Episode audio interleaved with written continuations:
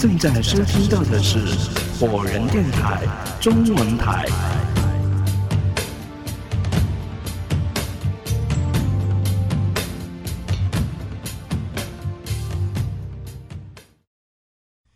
现在我是不会打开看了，好奇是会出人命的。这前三任司机看似周炳坤没死，其实他的结局才是最悲伤的。原本该死的应该是他，可他疼爱的老婆让来历不明的珍珠项链给了自己的老婆，结果他老婆。当了他的替死鬼。照这么推算的话，只要开过十四路公交车的司机，注定的结局都是死。幸好我没结婚，也没女朋友，自己虽然穷，但也不贪财。发现了莫名财物，都是保留了下来，等待失主。如若不然，可能我已经没命来找周师傅了。在回去的车上，我一直在想，到底用什么借口去跟陈伟辞职呢？想着想着，手机忽然响了。刚一接通，听到的第一句话，我就僵硬的站在了原地。明子，你赶紧来中心医院一趟，你奶奶突发心肌梗塞，这一次可能挺不过去了。电话是我爸打的，语气不急，但却很悲。我心头一颤，手臂都开始哆嗦，我甚至感觉到脊梁骨都发凉。奶奶突发心肌梗塞，会不会跟我有关系呢？我赶紧下了公交车，直接打了一辆出租，来到了中心医院，在重病房看到了奶奶。她眯着眼，脸上盖着氧气罩，她已经。不能呼吸，必须借助呼吸器来维持生命。病房里的父母亲戚都红着眼走了出去。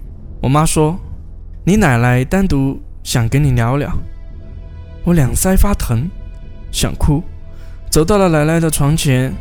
她微颤颤的举起手，我赶紧握住她枯槁的手掌。她挤出一丝笑容说：“明子，啥时候谈了个对象？”我一愣，刚开始没明白，以为奶奶是问我有没有谈对象。她一直很关心这事儿。没等我回话，奶奶竟然歪着头，看着我的左边说：“闺女啊，今年多大了？”“二十二。”“二十二啊？哦，俺们家小名字二十六。呵呵，女大三抱金砖。”男大四生贵子，挺配的。闺女啊，俺们家小名字从小就是倔脾气，以后你们过两口子，你多听着点他。奶奶对着我的左边，时不时的说话，时不时的点头微笑，最后还伸出左手，在虚空中抓了一下，然后又伸出右手。抓住了我的右手，抓住了我的手，随后两个手合并在了一起。名字啊，人家闺女从小命不好，想跟你好好过日子，你可得对人家好点儿。我都傻了，见我发愣，奶奶严厉地说：“名字，你咋了？不高兴啊？人家闺女浓眉大眼，多好看，愿意跟着你这穷小子，你还不高兴啊？”奶奶语气很严厉，但其实很高兴。我以为奶奶回光返照，人已经糊涂了，就赶忙点头：“嗯，是啊，我会对她好的。”好了，你让他们进来吧，我吩咐一下后事。奶奶微笑的看了我一眼，又看了我左边一眼。我走出病房，父母亲戚没人注意我。他们涌进病房之后，快速办理了离院手续，回到家里。奶奶走了，据说她是笑着走的。父母亲戚不知道奶奶为什么很高兴。我给陈伟打了一个电话，简短的说明了一下事情。没等他安慰我，就直接挂了电话。父母亲戚都在安置奶奶的后事，而我则，而我则是独自一人来到了漫无边际的田野。我对着空旷的田野大声吼：“你他妈到底是谁？你有种出来搞我！对一个老太太下手，你他妈算什么东西？”不知道骂了多久，我蹲在田野边上哭了起来。我不知道奶奶的死跟我有没有关系。听奶奶所说的话，我感觉他临走前并没有糊涂。小时候听老人讲，人在临死之前阳气最弱，是会看见一些不干净的东西。我很无助，也很惊恐。我不知道接下来会不会发生什么事。在家守孝一个星期之后。过了奶奶的头七，我才重新去上班，心情转了许多，也想明白了许多。佛说本来无一物，何处惹尘埃？奶奶走了，其实是享福去了。坐车回到了房子店，我几乎连一口水都没喝，直奔陈伟的办公室。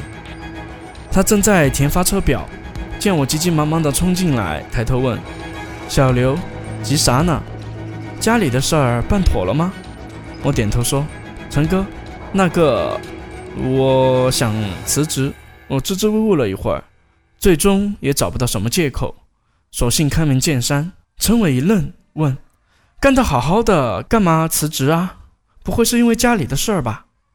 我说：“不是，这几天有点特别的事儿，抽不开身，所以就想辞职。”陈伟哑然笑道。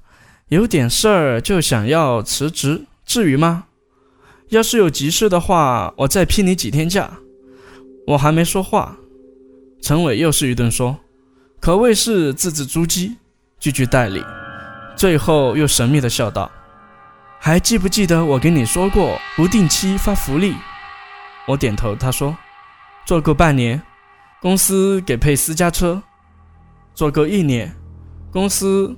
给配一套一百平的房子，这可不是瞎说啊！我脸上略显欣喜，心里却在咒骂：做够半年给人配私人飞机也不干。细数前三位司机师傅，哪一个有好下场的？而且从我应聘十四路公交车司机之后，奶奶也忽然心肌梗塞离去。我不知道这跟十四路公交车有没有关系，我尽力说服自己。告诉自己这只是巧合，我脸上阴晴不定。陈伟拍着我的肩膀说：“累的话，再放你三天假，好好玩玩。要不陈哥带你去夜总会里转转？那一水的妹子，胸前拍着两炸弹，一个比一个正点。不了，我自己转转吧。”我走出了陈伟的办公室，这一刻，我感觉陈伟这个人很不靠谱。回到了自己的宿舍，我开始收拾东西，心说陈伟要是不放我走，我就直接不要工资走人了。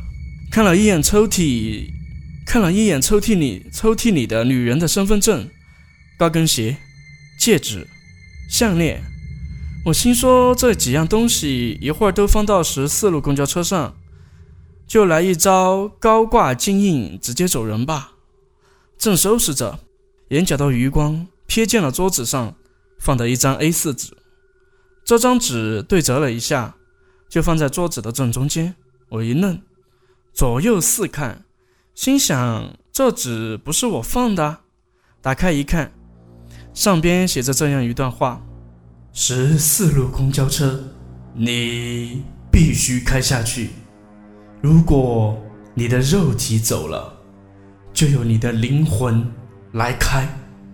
我手一哆嗦，纸掉到了地上，我的呼吸越来越重，心想：这张纸是谁放我桌上的？细数整个客运站，能进我宿舍的只有陈伟，他是主管，有宿舍钥匙。难不成这是陈伟看我想走，故意吓我的？这么想也不对啊，因为我奶奶走的时候，我只是给陈伟打电话说请假，而辞职的事情。我是今天才说的，也就十分钟之前才告诉陈伟的。这期间我俩一直在一起，这纸条绝对不是他放的。我又看了一眼纸条，上边的字迹娟秀非凡，而陈伟的字迹则潦草得很，肯定不是陈伟写的。我陷入了沉思之中，我不知道这究竟是鬼魂留下的，还是别人的恶作剧，因为杀人的方法多种多样，比如黄师傅的猝死，或许是仇人暗中下药；比如周师傅的老婆，或许是人为故意的车祸；至于第一任司机，或许有可能是他犯困，一不小心踩了油门，撞死了孕妇后想开脱，所以咬牙说。十四路公交车失灵，而至于十四路公交车的待遇为什么这么高，或许不是因为闹鬼，而是因为现在已经没人会驾驶这种老式公交车了，人才难求，所以待遇才好。内心中不停的斗争，我极力的劝诫自己，告诉自己，只要没有用肉眼看到所谓的鬼魂，我说什么也不信。可我。前几天亲眼看到的黄师傅呢？一个月前，他死了，但我却在他死后见到了他，这又该如何解释？